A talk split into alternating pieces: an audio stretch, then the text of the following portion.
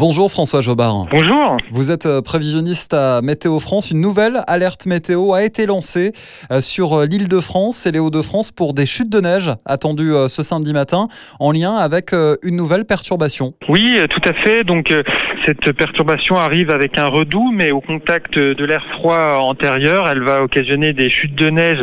Donc à partir de la fin de matinée sur le bassin parisien, sur les Hauts-de-France notamment, avec les départements de l'Île-de-France et des Hauts-de-France passés en vigilance orange. On attend en général 1 à 3 cm de neige, localement 5 cm, euh, donc durant une période euh, de 3-4 heures entre la fin de matinée et le milieu d'après-midi où la neige va tenir au sol. François Jobard, on le sait, quand il y a du verglas, de la neige en région parisienne, il faut quand même s'attendre à, des euh, conditions de circulation difficiles.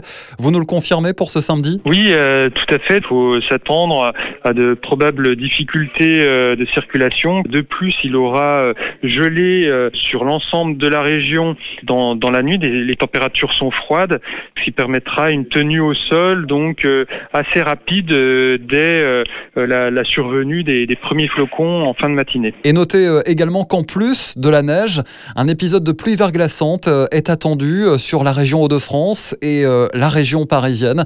Lorsque la neige se transformera en pluie, les sols seront encore très froids, parfois gelés. Le risque de verglas sera donc euh, très présent.